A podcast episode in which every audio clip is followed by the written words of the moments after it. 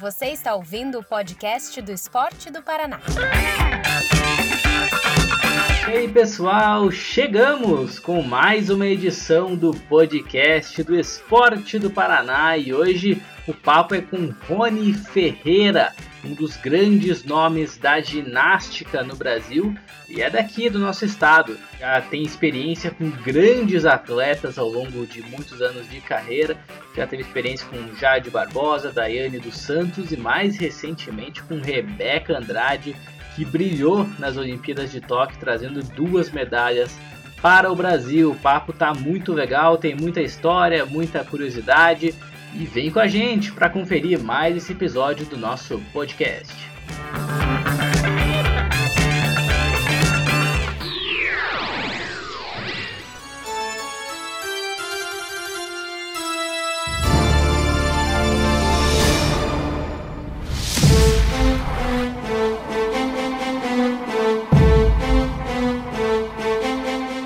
estamos chegando com mais um podcast do Esporte do Paraná. Meu nome é Gabriel Belo e hoje, para nosso bate-papo, estou na companhia da Chay Cardoso. Boa noite, Chay. Boa noite, Gabriel. É uma honra estar participando novamente do podcast.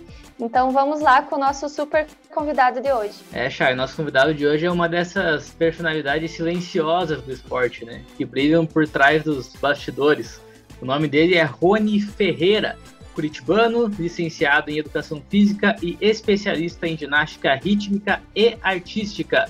Ele que é coreógrafo da Seleção Brasileira de Ginástica Artística desde 1990 e, entre tantas experiências que ele teve durante sua carreira, teve recentemente a de ter planejado a coreografia que rendeu uma medalha histórica para o Brasil em Tóquio.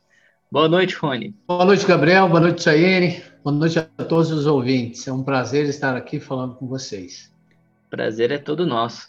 Então, antes de a gente entrar mais no, no papo de estrela aí, falando das grandes conquistas, das grandes medalhas, saber um pouco como que a ginástica entrou na vida do Rony lá, quando começou a entrar no esporte, como foi esse caminho até a ginástica? Bom, eu fui ginasta, né? Muitos anos. 13 anos eu fui ginasta. Eu comecei com 6 para 7 anos de idade na Praça Oswaldo Cruz, que era um centro de treinamento modelo de Curitiba. E muitos, muitos atletas saíram dessa praça aí. E eu fazia ginástica lá, desde pequenininho, né? Fui é, treinando até, é, fui ginasta até 1984, 85, quando entrei na universidade. Também tive passagem pela seleção brasileira como atleta. Depois eu fiz faculdade de educação física e já na faculdade de educação física eu comecei a trabalhar como treinador na Praça Oswaldo Cruz mesmo, com a professora Lucélia Pissaia, que me deu a oportunidade de fazer estágio lá, quando estava na universidade. Depois fui treinador do, do Colégio Positivo Júnior, depois fui para a Escola Paraense de Ginástica e hoje sou presidente do, do que é o Centro Nacional de Treinamento de Ginástica Artística. É, bom, durante a minha trajetória, é, logo, logo que eu, quando eu era ginasta ainda, eu tive muita facilidade de, de trabalhar música e movimento. É uma coisa que eu aprendi nato, assim, sabe? Então, desde essa época, eu já começava a fazer coreografias para as meninas que treinavam junto comigo. Elas sempre pediam, ah, Rony, dá uma opinião aqui faz assim, faz assado. Eu dava meus palpites lá e acabava ficando bacana, a ponto de, de, de um certo tempo, o treinador e a treinadora das meninas já pediam: olha, a gente vai montar a parte acrobática, o Rony monta a parte de dança. E foi assim que eu fui comece, comecei a minha parte de coreografia. É, o que me ajudou muito também foi que eu fiquei, fui dançar, isso já mais velho, né?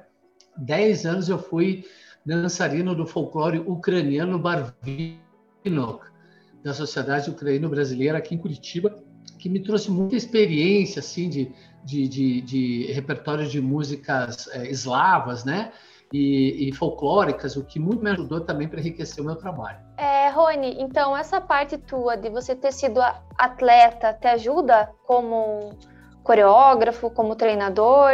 Foi fundamental para você iniciar a tua carreira? Como que foi? Ah, sim, ajuda muito né? porque a ginástica artística ela tem suas especificidades, né? Então, não é, um, é quando você monta uma coreografia, não é um concurso de dança, porque a ginástica tem as suas regras, tem as suas é, os movimentos que são obrigatórios que tem, tem, que aparecer, né? Então você tem que saber a fundo como que funciona essa parte de, de, de regras e também como, como ginasta, porque você sabe que da metade da série para frente você vai estar tá muito cansado, você já não consegue fazer com a mesma intensidade do começo da série, então você tem que fazer uma estratégia de colocar os elementos mais difíceis no começo e ao mesmo tempo você tem que criar uma expectativa para fazer uma coisa bem bacana no final, né? Então tudo isso é uma estratégia que a gente monta. E se você não é atleta, você não tem essa experiência de saber que ali na terceira passada você já está quase morrendo com os bofs de fora, mas tem que fingir que tudo bem, entendeu? É, e outra coisa que me ajudou, que eu, eu, sou treinador de ginástica, né? Ah, todo mundo me conhece hoje como coreógrafo na seleção brasileira, mas é, nas Olimpíadas de Sydney eu fui treinador do Brasil, juntamente com a Irina Iliashenko, né? É, nas Olimpíadas do, da Austrália. E nas uhum. outras Olimpíadas eu faço parte da comissão técnica, mas não estava presente na hora lá, né? É, mas a gente são, você não consegue, o atleta não consegue ganhar sozinho, né? Tem pelo menos umas 15 pessoas atrás dele ali trabalhando para que isso aconteça. Então, o fato de eu ser, ter sido ginasta, ser treinador para a parte de coreografia ajuda muito. E pô, você é um, já é claro, um profissional extremamente experiente na sua área. Então, assim, os principais eventos do mundo não são necessariamente novidade para você, né? Como Olimpíadas, Mundial. Mas eu queria saber como foi no início, assim, você lidar com o nervosismo, às vezes, é, do início de trajetória, para ver uma, uma atleta sua fazer uma coreografia, para saber se tinha um friozinho na barriga, para ver se ia dar certo ou não, ou se é tanto treino que acaba ficando mais, mais tranquilo na hora. Nada, eu tenho friozinho na barriga até hoje, meu filho. Eu já passei por várias Olimpíadas, campeonatos mundiais, Copas do Mundo, mas sempre na hora você fica com aquele friozinho na barriga, porque você fica apreensivo, né? Porque tem muitas variantes que podem acontecer durante uma competição que, que você não consegue controlar, né? Você fez a sua parte até o momento que a menina começa a competir, eu já fiz toda a minha parte. E o resto dali para frente é torcer. É, você veja que várias vezes a gente bateu na trave, por exemplo, com a, com a Daiane dos Santos, é, aquele brasileirinho que, que eu fiz lá em 2007, 2003 também, é, duas vezes ela foi finalista da Olimpíada e duas vezes ela pisou para fora e perdeu a medalha de ouro. Então, a gente fica na torcida, né, para que dê tudo certinho, mas também tem parte da menina, que ela tem que é, colaborar também, né? Fazer a parte acrobática sem fugir do tablado. Então, eu sempre fico um pouquinho nervoso, torcendo para que dê tudo certo, sabe? É, independente da, da, da, importância do campeonato, se é uma Olimpíada ou se é um campeonato paranaense aqui ou brasileiro, mas claro que eu não posso demonstrar isso, né? Então a menina pensa que eu olho para ela e ela pensa que está tudo, tudo tranquilo, mas eu tenho sempre um, um, umas borboletas na barriga ali dentro. É uma característica tua, né? Foi com a Daiane Santos, agora com a Rebeca. Você traz um pouco da nossa cultura para as apresentações, né? Que nem brasileirinho, agora o funk. Como que surgem essas ideias, né? Porque a, a, gente acompanha as outras apresentações, grande parte vai no clássico, né? Como que surgem essas ideias? Então, é, é assim. São, são duas vertentes aí. Primeiro, quando a gente vai para os Jogos Olímpicos, Campeonatos Pan-Americanos, Mundiais, assim, ali é a grande chance, a grande oportunidade de mostrar para o mundo a nossa cultura as nossas ações, né? a nossa dança, é, os nossos costumes, porque está todo mundo olhando para a gente. E é, muito tempo, na ginástica artística, as pessoas copiavam as coisas da antiga União Soviética, os países lá da cortina de ferro, do leste europeu, a Romênia, a Ucrânia, né? Eles eram, eles são muito fortes na ginástica até hoje. E eles sempre trazem na, nas suas apresentações coisas da cultura deles, né? Então são músicas folclóricas russas, ucranianas, o mundo inteiro copiava, né? E quando não, não faziam músicas russas, eles faziam, né?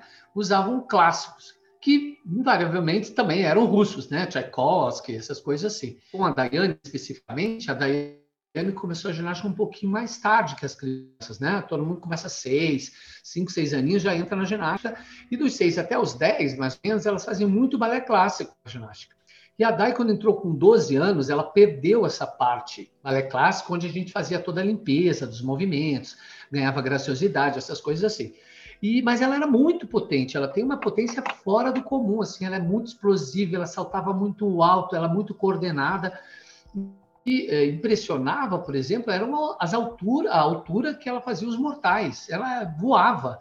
Uma menina de 1,45m voava lá. Então, quando chegou no Campeonato Mundial, é, um dos requisitos chama-se qualidade artística, onde você tem que mostrar a dança. A, a, você tem que mostrar os passos que você escolheu. Por exemplo, se você escolheu uma valsa, tem que mostrar passos de valsa.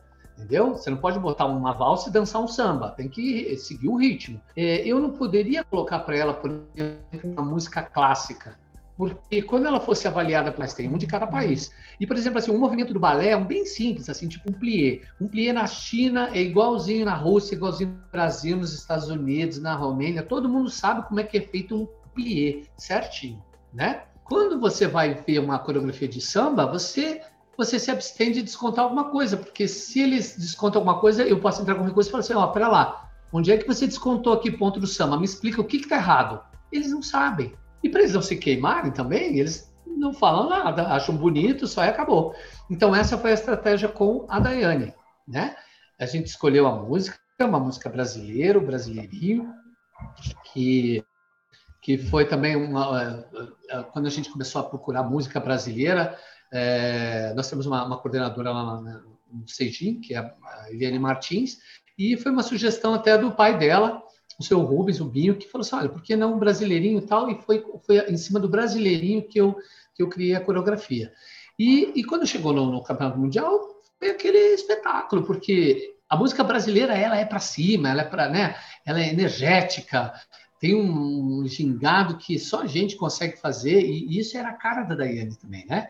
É, eu escolho as músicas de acordo com a, com a, personalidade da menina, né? Se ela é uma menina introvertida, tímida, eu não posso colocar uma coisa que ela possa tem que rebolar, tem que sorrir. Você tem que colocar uma coisa assim mais né, contida, um tango, um flamenco, coisa que ela um clássico, coisa que ela não precise sorrir. Senão ela se vai sentir mal para fazer aquilo, né? E quando a menina é no caso da, tanto da Daiane quanto da Rebeca, elas são muito espontâneas, extrovertidas, saltitantes, então foi mais fácil a gente escolher, escolher ritmos brasileiros que são bem vibrantes, né? Esse também era um dos motivos, porque eu queria mostrar para o mundo a nossa cultura, né? E também é, é, tapar um pouquinho as falhas que as nossas ginastas tinham em relação à parte artística e apresentar nossa, um pouco da nossa cultura. Foi esse um dos motivos. E sempre quando tem um campeonato internacional, eu uso essa estratégia. Bem, tanto você quanto a Chay tocaram no nome da Rebeca, né? Inevitável a gente entrar nesse assunto aí de forma mais, mais profunda, porque ela volta para o Brasil com duas medalhas, né? Eu queria saber um pouco, acho que todo mundo ficou um pouco mais curioso para saber sobre a personalidade dela também, né? Conhecer mais a fundo a Rebeca. É, mas eu também tenho uma curiosidade, porque como um jornalista que acompanhou essas Olimpíadas, eu percebi uma, uma, uma crescente na popularidade e na confiança das pessoas com relação à Rebeca durante os jogos. Parece que um certo ponto é, Claro que tem outras questões também, principalmente da Simone Biles, né, que eu até quero entrar um pouco mais com você depois. Mas essa confiança foi se tornando uhum. crescente, as pessoas começaram a ter mais fé, a, a, colocar uma, pelo menos uma medalha na conta da Rebeca, com certeza. Então eu, eu queria saber para vocês aí da, da, equipe, como que foi isso é, durante os jogos, como que foi sendo desenvolvida é, essa imagem da Rebeca e também queria saber como que é trabalhar com ela no pessoal. Bom, a Rebeca, ela é uma menina excepcional, excepcional. Ela é fora do comum, assim, uma menina muito carismática, humilde, de fácil trato. Ela, é, é ela aceita muitas ideias, ela sabe, ela, ela confia na gente, confia no, nos, nos, treinadores. Isso é um grande, na comissão técnica toda, né? Porque é uma equipe multidisciplinar. Você tem que acreditar em todo mundo para que a coisa dê certo. E ela é muito aberta às novidades, às coisas, às sugestões, assim. A Rebeca, a história dela é o seguinte: antes de chegar, nós da comissão técnica sabíamos o potencial da Rebeca, sabíamos que era possível uma medalha. A gente sabia que ela podia estar no pódio. A nossa principal é, era a Simone Biles, mesmo porque ela já era a rainha top, né? Ela é de outro planeta essa menina. Mas é, fazendo as contas, os elementos que nós tínhamos treinado com a Rebeca e o que ela fazia dava a ela a chance de estar no pódio, matematicamente, entendeu? Porque o que ela fazia tinha um certo valor que passava das outras meninas do mundo inteiro, se ela acertasse, né? E a, e a Rebeca também ficou longe dos olhos do mundo, porque ela foi a última classificada para os Jogos Olímpicos. Ela só conseguiu a vaga para os Jogos 28 dias antes, foi no Campeonato Pan-Americano de Ginástica que teve no Rio. Então, ela conseguiu a última vaga ali, ela estava fora da lista. Estava a Flávia, por enquanto, né? Porque quem ganhasse o Campeonato Pan-Americano ia ganhar a vaga do continente. E, e, só tinha que ganhar de alguém dos Estados Unidos. Então, é, a gente, ela ganhou o Campeonato Pan-Americano, e aí as pessoas começaram a ter imagens da Rebeca atual, porque ela fazia tempo que ela não competia, né? Porque ela competiu, se lesionou, fez cirurgia nos joelhos, né? Três cirurgias no joelho, tirou, tirou de um joelho para implantar no outro, fazer enxertos de tendão. Ela só treinava. Então o mundo não tinha é, visto o que a Rebeca já estava fazendo, mas a gente já sabia. Aí quando ela apareceu no Campeonato Pan-Americano, mostrou aquilo, aí as pessoas acordaram para o mundo e a Rebeca começou a ser vista com outros olhos já, né? Ela já tinha um potencial lá desde 2016, mas ela tinha se machucado e saiu fora da cena. E aí, quando chegou na Olimpíada, a gente deixou ela bem tranquila, assim, né? Vai tranquila, né? Você só tem que fazer a sua parte, você não tem que se arriscar em nada. Vamos... E ela também teve um trabalho psicológico da psicóloga da seleção muito forte para chegar nesses jogos. Ela não é aquela menina mais nervosa, descontrolada, ela consegue controlar bem. E o mais legal é que ela se divertiu na Olimpíada, ela curtiu cada momento, porque para ela já era um sucesso você, depois de três cirurgias, se tornar campeã pan-americana e entrar numa Olimpíada. Já é uma coisa muito legal, que era o objetivo dela, estar na Olimpíada. Então, para ela já era lucro, né? E a gente a gente fala, calma, olha, então se você caprichar, faça o melhor que você pode, mostre para o mundo a ginástica do Brasil, você é só fazer o que você sempre faz. E foi o que ela fez. Ela foi um dia de cada vez, compenetrada, simpática sempre. É, você via que ela tinha mesmo. As meninas estavam um cara meio de pavor, assim, ela estava com um semblante é, bem, bem suave, assim, né? Era legal de ver a Rebeca sempre sorrindo e tal e cada acertava uma coisa, ela ficava mais feliz ainda. E uh, isso foi um dos segredos dela, sabe? O controle emocional que ela teve. E a gente sabia do potencial. O fato da, da Simone Biles não ter contido, a Rebeca estava muito perto dela, muito perto dela. No salto, provavelmente, ela não ia conseguir, porque a Rebeca estava muito bem, saltou super bem, na trave também. Então, é, a, e a Simone Biles que ela ficou perdida, né, na verdade. E, e isso é muito, na ginástica, muito perigoso, né? E ela se absteve de treinar, tal, de competir, e aí isso ficou mais fácil ainda para a Rebeca, sabe? Ela não tinha, ela só tinha que fazer a parte dela, tranquila, mostrar ali, e, e, e acho que foi isso que ajudou bastante, assim, ela competir bem, né? E e deu tudo certo. A gente adorou. Pena que ela pisou duas vezes para fora, que senão era mais um ouro no solo, né? No individual, no coisa, pena. Foi aí que meu coração já veio na boca, mas tudo bem, ela fez a parte dela lindamente, o mundo inteiro. Eu fiquei tão feliz de escutar, porque mesmo não tendo plateia, né? É, você escutava do meio para o final da série dela as próprias concorrentes batendo palma. Os árbitros que não estavam julgando na hora batiam palmas, os voluntários junto com a música, né? Isso é tão legal, gente, é tão bacana que não tem medalha que pague isso, sabe? Foi muito bom. Bom, pelo, menos para mim, né? é isso aí. É, agora, voltando um pouquinho para o nosso Paraná, é, o Paraná é um celeiro, né? Para ginástica. Hum. Com a Rebeca, sempre acaba surgindo inspirações para as novas gerações, né? Você acha que o nosso cenário vai aumentar, vai se popularizar ainda mais a, a ginástica? Como que você acha que vai ficar agora? Ah, eu acho que com certeza, sabe? E a gente espera realmente isso. Nós, no Paraná, nós somos um celeiro de ginástica, tanto artística quanto rítmica, né? As grandes campeãs saíram daqui. Nós temos uma, uma miscigenação aqui em Curitiba, por exemplo, de, de, povos, de imigrantes, que fazem com que o nosso povo seja bem é, propício a fazer ginástica. É, a, o nosso ginásio ali mesmo, nós temos ainda mais três meninas muito boas da seleção brasileira, que eram, tem uma juvenil e agora duas adultas, primeiro ano adulta, que é a Ana, Ana Luísa Pires Lima, né, e a, a Júlia, a Julinha Soares, e tem a Josiane Calixto. São as três meninas que a gente vai estar com elas nas, nas Olimpíadas de, de Paris, com certeza, porque elas são muito boas, são todas do Paraná, uma de Colombo, outra do, Telemaco Borba, outra são todas meninas do interior que a gente fez escolinhas lá e conseguimos trazer para cá e estamos trabalhando. E, e eu acho, essas duas semanas teve um aumento na escolinha de ginástica super incrível assim. Isso porque a gente não está podendo receber todo mundo por causa da pandemia. Então a gente só pode trabalhar com 50% das, das crianças nas aulas, né? E, e, e, já teve uma procura imensa, assim. E sabe que o Brasil ele estava carente de ídolos, sabe? É, é, eu, eu, na minha época, por exemplo, eu tinha o meu ídolo era o Ayrton Senna, depois foi o Guga, depois, sabe, foi o, o, o, Gustavo Borges. Então a gente sempre tinha alguém que a gente torcia, né? Se espelhava, tal. E agora chegou a vez da Rebeca. A, a Daiane dos Santos também foi um ídolo, né? Daniela Hipólito, imagine, menina teve cinco Olimpíadas nas costas, a menina é muito boa.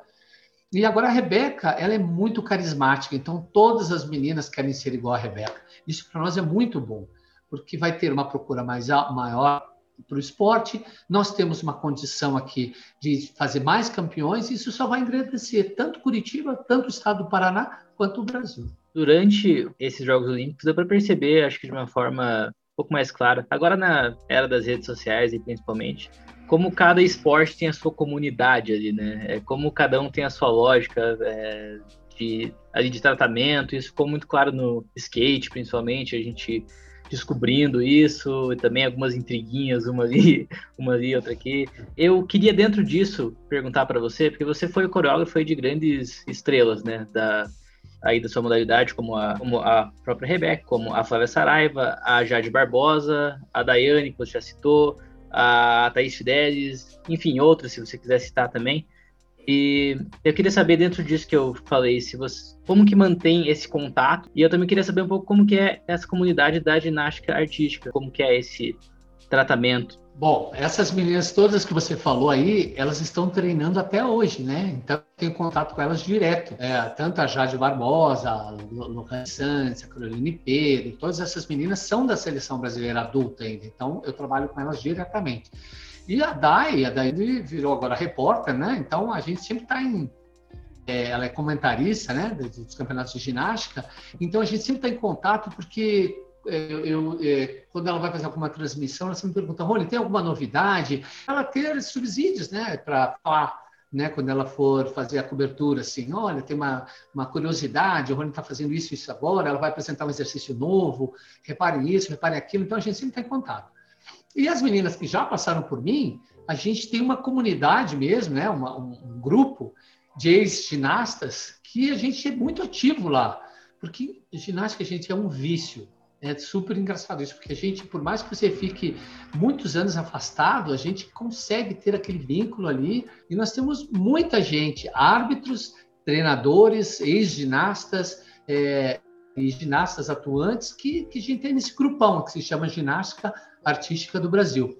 E esse grupo, que é enorme, né, a gente fala sobre tudo ali, mas principalmente ginástica. Tem esse grupo até hoje, muito, muito, há muito tempo, assim. As, até as meninas que estão fora, tipo Camila Comim, que era daqui de Curitiba, foi minha ginasta, foi para duas Olimpíadas, né, Sydney, e ela foi para Atenas também. Agora ela está no Cirque du Soleil, no Canadá, e mas sempre estamos conversando juntos, sabendo das coisas que estão tá acontecendo no Brasil, às vezes ela dá imagens do que está acontecendo lá fora, né? Até a gente viu agora há pouco tempo meninas lá no Canadá que estavam tentando fazer samba com, com, com música de samba, que ficou meio salsa, assim, mas elas estão tentando. Então, é legal porque a gente começou a ditar, ditar moda no, no, no mundo, né? A gente começou a ser referência, e isso é muito legal. A partir do momento em que as pessoas param para copiar você, porque a coisa tá bacana, né? Isso só nos enche de orgulho. E, então, a gente está bem atuante nessa parte, principalmente as meninas agora, da, da Rebeca, Lohane e Flavinha, né, Jade, tem, elas têm um grupos de fãs que são muito atuantes na ginástica. Engraçado que eles entendem de tudo, entendem de arbitragem, de como que faz a nota subir, é, as ligações, eles são muito específicos, sabe? Assim, as coisas que só árbitro e treinador sabe mesmo, e essa galera toda jovem já tá sabendo. Eu fico tão feliz que, que a modalidade se popularizou, sabe? Eles sabem todas as regras, falou assim, ah, fulana fez dupla pirueta, se ela tivesse feito um mortal depois dessa dupla pirueta, ganhava mais 0,10 de bonificação. Tá? Falei, Nossa, mas como é que esse cara está sabendo disso? Então é legal isso, eles estão muito interessados né, no esporte. Rony, uma curiosidade minha. Você tem um currículo maravilhoso dentro da ginástica, né? É, eu queria saber se tem alguma memória assim que é para você mais marcante dentro dessa tua trajetória? De, depois da minha parte como, como, como ginasta, né? É, as vitórias que a gente teve com a Daiane dos Santos do, durante o, os, o Campeonato Mundial e as Copas do Mundo com, com o Brasileirinho, para mim foi muito marcante. Foi aonde o meu trabalho apareceu de verdade, né, para o mundo. Mas uma das coisas legais também foi que quando eu fui para Sydney em 2000, quando eu fui, era, fui treinador da seleção brasileira na Olimpíada de Sydney, a, o momento que a gente entrou no estágio olímpico para desfilar foi uma coisa indescritível, assim, uma emoção que me marcou muito, porque eu olhava para os lados e via ídolos meus que estavam juntos comigo na, naquela mesma festa, eu olhava para os outros países que tinham os nossos oponentes, né? Não eram os nossos inimigos, eram oponentes, mas todo mundo na mesma emoção. Aquilo foi incrível, sabe? Ali eu, eu conheci realmente o espírito olímpico. Quando você entra naquela festa, todo mundo junto e só a nata da nata, porque a Olimpíada é assim, é só os tops dos tops, né? Eu achei incrível, porque eu estava ali. Então foi uma, uma, uma coisa muito emocionante para mim. Foi a primeira Olimpíada que eu fui como treinador. E, e agora a última vez foi a, a medalha inédita da Rebeca nas Olimpíadas de Tóquio, que marcou demais para mim. Eu quase tive um ataque cardíaco e, e, foi muito, muito legal. São coisas que marcaram muito, sabe? É, eu quero guardar no meu coração para sempre. Bacana. É, eu queria puxar um, um, um assunto, é, porque eu acho que pensando nessas Olimpíadas de Tóquio, quando a gente pensa nas atletas, nos atletas que foram para lá, tinha uma grande estrela, e não só entre os ginastas, mas é, entre todo o esporte, como você comentou, né? Ela é de outro mundo. A, Simone Biles, ela chega lá como uma grande favorita, aí ela faz a sua primeira performance, acaba tendo um erro, e isso já uhum. parece que implica diretamente em todo o restante da trajetória dela em Tóquio, acaba tendo uma desistência de uma prova, acaba voltando depois, né? Mas foi algo muito impactante para todo mundo, né? E eu queria saber Sim. como que isso é, repercutiu dentro da ginástica. É, como que isso foi tratado com os atletas? Também pegando o gancho desse assunto, queria saber se tem algum preparo especial que você, como coreógrafo, faz com as suas atletas antes de uma apresentação, enfim, ou até depois para lidar com algum tipo de erro. Bom, é, o que aconteceu com a, com a, com a isso repercutindo entre os atletas, né? O que repercutiu? A gente viu que mesmo a Simone Biles sendo esse fenômeno a menina é do outro mundo, sendo uma super ginasta, super atleta, ela também está sujeita a pressões psicológicas, né? Ela, a gente chama de tilt, deu tilt, né? Várias vezes, vários ginastas, eu já tive isso, vários ginastas, várias ginastas minhas já tiveram momentos em que você dá tilt, você por um, qualquer um motivo que não sei, não sei explicar se é só psicológico uma, ou, ou, ou, também uma coisa eh, fisiológica, mas ele dispara um gatilho que eh, te, desconcentra.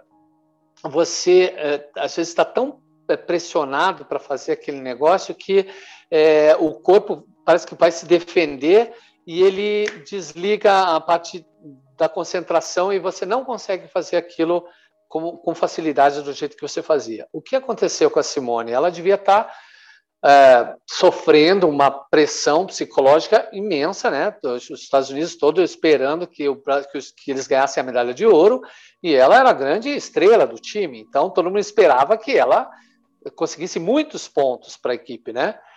E ela tinha essa responsabilidade. E já o fato de ter vindo de uma pandemia, ter ficado dois anos parada, não sabia se ia voltar, depois transferir, eh, adiaram um ano a, a, a, Olimpíada. Então, tudo isso causou um certo estresse nela. E, embora ela seja muito coordenada, muito boa, ela também está sujeita, ela é humana, né? Ela está sujeita a, a, a sentir essas pressões psicológicas. E, inclusive, ela estava vindo tomando remédio, né? Um remédio forte lá que para controlar essa ansiedade toda, essa pressão que todo mundo colocava nas costas dela. E o que aconteceu na, na Olimpíada, que ela foi desistindo uma prova atrás da outra, mas não foi por vontade própria, porque acho que por ela ela queria competir de qualquer jeito. Mas os, os técnicos e os médicos alertaram que seria muito perigoso. Porque o que, que aconteceu no, no, no, na, no, no individual geral, quando ela faz o salto, né? Ela anunciou um salto que ela ia fazer dupla pirueta e meia, e ela acabou fazendo uma pirueta e meia. E quando ela desceu do pódio, ela pensou que tinha feito dupla e meia. Aí o treinador falou assim: por que, que você fez uma e meia? Ela, não, eu fiz dupla e meia. Não, você fez uma e meia. Aí quando ela viu, em câmera lenta, no ginásio lá, que ela tinha feito uma pirueta e meia, aí que ela ficou preocupada. Ela estava perdida. Ela perdeu a contagem. Você veja que a, a ginástica é uma coisa de muita precisão. Então você tem que estar aquilo automático na sua cabeça. Quantas voltas você tem que virar para acabar em pé certinho? Isso é muito importante. A gente treina muito, né? E, e, e, e você não saber o que está fazendo, isso é muito perigoso.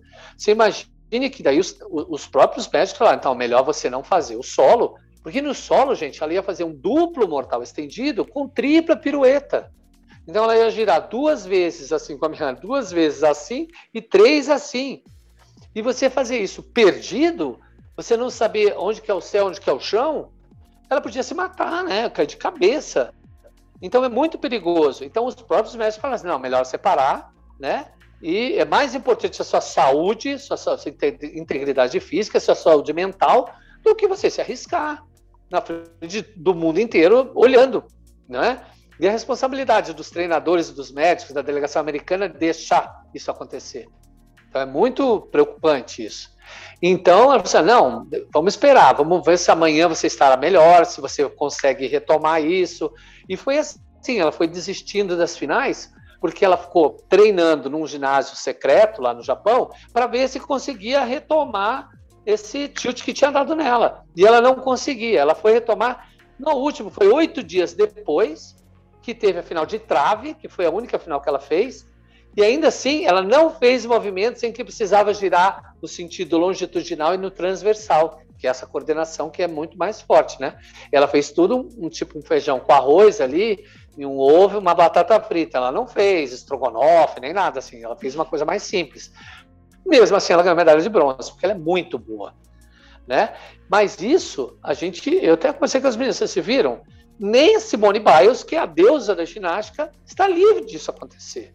Então a gente tem que estar com a cabeça bem boa, né? Por isso que existem os psicólogos que ajudam, os próprios treinadores. Graças a Deus, hoje nós temos uma equipe multidisciplinar. Porque antigamente nós treinadores fazíamos tudo. A gente era treinador, coreógrafo, pai, é, sabe, é, psicólogo, preparador físico, é tudo a gente. E a gente não tem formação para tudo isso, né? Especial, assim. E você sabe que as meninas elas ficam mais tempo com a gente no ginásio do que com as próprias né, com os próprios pais, com a própria família.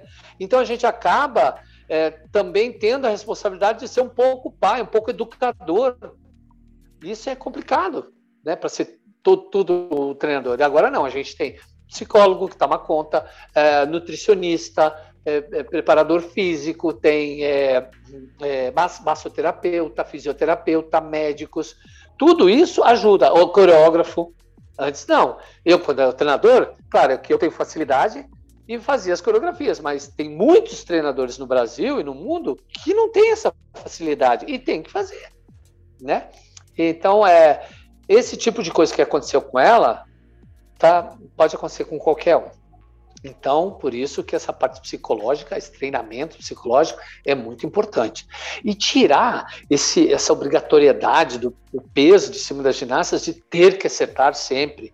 a gente é humano, tem que ter um pouquinho mais de sensibilidade de pensar que é muito difícil aquilo. E você se manter no topo tanto tempo, ela já vinha de um, de um, de uma, de uma, de um campeonato olímpico, ela foi campeã olímpica no Rio, ela ganhou inúmeros campeonatos mundiais, Copas do Mundo.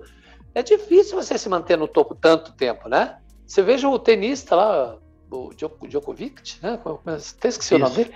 Esse mesmo. Ele, ele também teve um momento muito ruim né, na Olimpíada. Ninguém acreditou que ele pudesse sair assim tão cedo, né?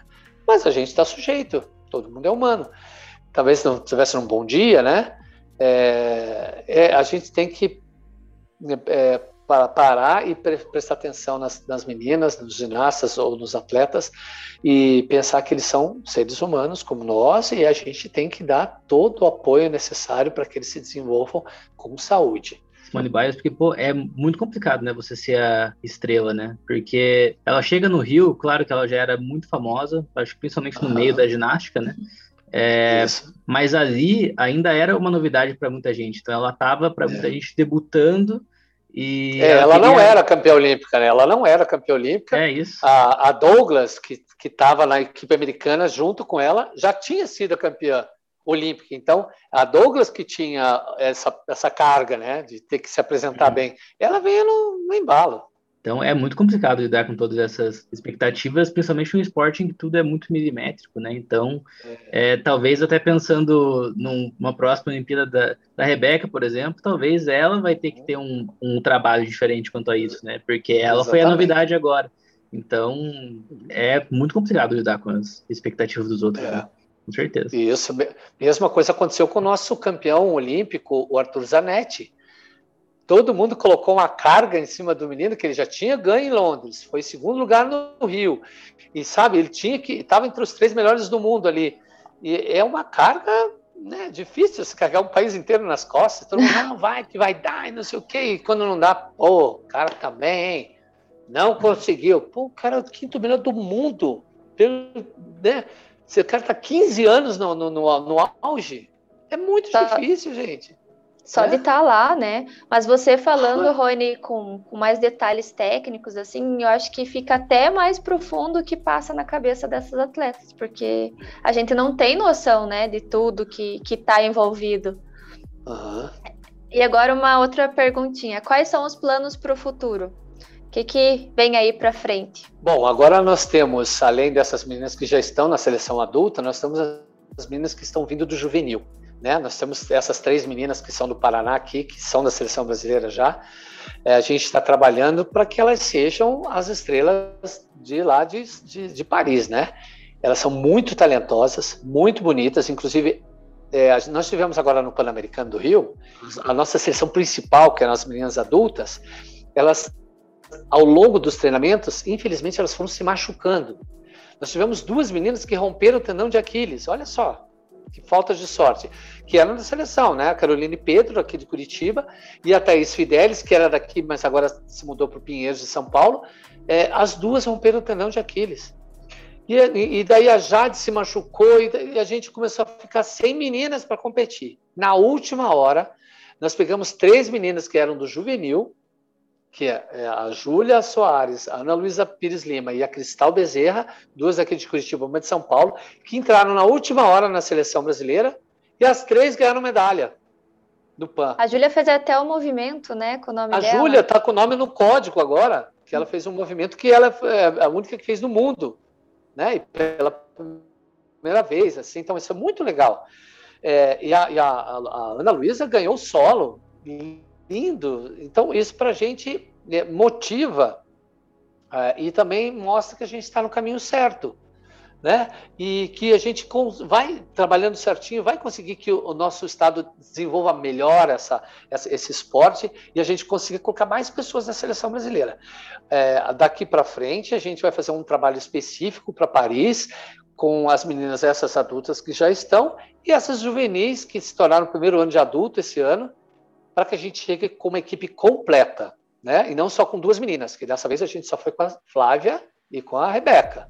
Mas a gente quer ir com a equipe completa para Paris e a gente tem condições. Então, nosso nosso é, intuito agora é de fazer um planejamento para que as nossas meninas consigam é, uma classificação por equipe. E já vai começar agora, né? Daqui a dois meses, porque esse, esse ciclo está meio curto, né? Só são três anos. Uhum. E por causa da pandemia, acumulou tudo. Então, daqui dois meses, a gente já tem o primeiro Mundial, que vai ser no Japão. Ah, nossa. É, e aí, depois, no, no, a partir de janeiro do ano que vem, começam as Copas do Mundo e os Campeonatos Mundiais, que são classificatórios para Paris. Então não começa tudo de novo já, né? É, não tem. Mas a gente já descansou bastante, né? Um ano e meio de pandemia deu para deu para descansar. E nem quero descansar mais, não. Eu Trabalho. já estou pensando o que, que eu vou fazer lá, porque agora eu tô, eu, essa cobrança vem em cima de mim também, né? O que, que eu vou inventar para Paris agora? Porque eu saio de um tocata e fuga de bar misturado com funk de favela, que fez um super sucesso, eu vou ter que inventar alguma coisa melhor para Paris, né? Então, Subiu o sarrafo, né? já. Subiu é, sarrafo. É verdade. Bastante. Bastante. Rony, é, é. em nome da Paraná Esporte, queria muito agradecer esse papo, essa conversa, toda a tua simpatia aí para responder as nossas perguntas. É, e também queria abrir espaço para caso você queira deixar um, um recado final para quem está é, querendo entrar no esporte, para quem já pratica, as suas últimas palavras aqui no podcast. Então, gente, é uma, uma seria uma mensagem assim é, para as pessoas que estão escutando a gente e são atletas ou, ou treinadores ou até dirigentes esportivos, né? É, gente, sonhem e sonhem alto. Não tenham medo de sonhar porque o medo atrapalha muito a gente, faz com que a gente não vá para frente. Né? Então a gente tem que sonhar, trabalhar certinho, é, se envolver com aquilo que a gente gosta, acredita e ama, que a gente vai conseguir chegar muito longe. Eu digo por experiência própria. Né? Quem diria que um treinador, um coreógrafo lá do Brasil, um país lá da América do Sul, que não tem tradição nenhuma em ginástica tal, vai chegar a campeã numa Olimpíada, medalha de ouro numa Olimpíada. Quem diria isso? Há 10 anos atrás, por exemplo, né? E a gente vem acreditando e, e, e, batendo firme na tecla, mesmo que as pessoas dizendo que você não vai conseguir, tenha fé, tenha vontade e vá, porque assim você vai é, realizar os seus sonhos, né? Não deixe de é, sonhar e sonhar alto.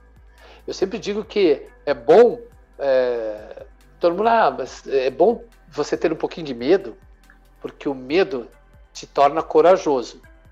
Porque uma pessoa sem medo é um sem noção, né? Ele acha que não, não tem medo, não acontece nada, é sem noção. Você tem que ter medo para ter um ato de coragem. Não, eu tenho esse medo, eu sei que é difícil, mas eu vou. E isso te dá motivo para você galgando outros degraus cada vez mais altos. E eu, eu gostaria muito de ver mais crianças dentro dos nossos ginásios aqui no estado, fazendo ginástica, né, conseguindo trazer, é, mudar a própria vida dessas crianças, porque o esporte muda a vida das pessoas. Mudou a minha, mudou das ginastas que estão com a gente na seleção brasileira e vai mudar de muitas crianças do nosso estado aí. É só acreditar. Aí palavras de uma referência do nosso esporte, uma referência da ginástica e daqui do nosso estado. É, então trazendo todas essas esse, essas informações, essas histórias para a gente foi muito legal e essas palavras finais muito inspiradoras. Chay. Muito obrigada, Gabriel. Muito obrigada, Rony. Foi um prazer e a gente precisa de pessoas como você no esporte para o Brasil, para o Paraná e para o mundo. Muito obrigada pelo papo de hoje. Gente, eu que agradeço, ok? Um grande beijo, Gabriel, Chayene e ao Paraná inteiro. Obrigado, viu? Valeu. E para você que nos acompanha, em breve nós voltamos com mais um podcast do Esporte Paranaense. Um abraço e até a próxima.